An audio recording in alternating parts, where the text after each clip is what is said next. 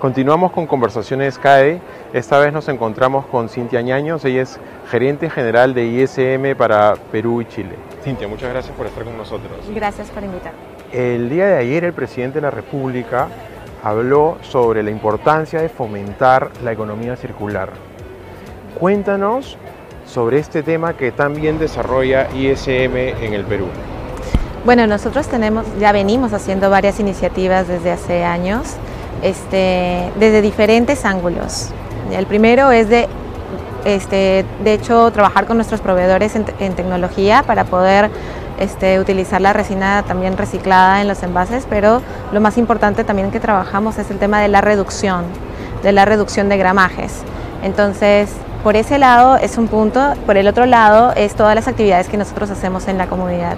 Y esto viene de diferentes maneras, o sea, tenemos alianzas incluso con este, las alcaldías, en este caso, por ejemplo, de, Huacho y Huaura y, Arequipa, para trabajar este, temas de educación.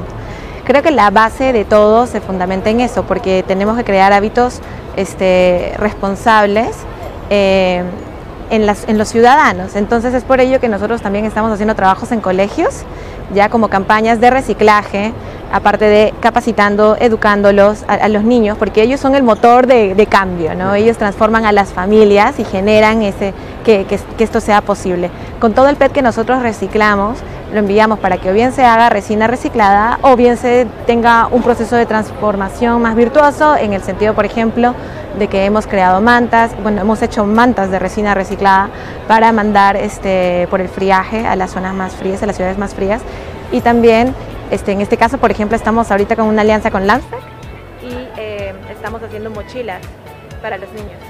Una última pregunta. Cuéntanos la importancia de generar estos polos de desarrollo en provincias, por ejemplo, en las que ustedes están al norte de Lima.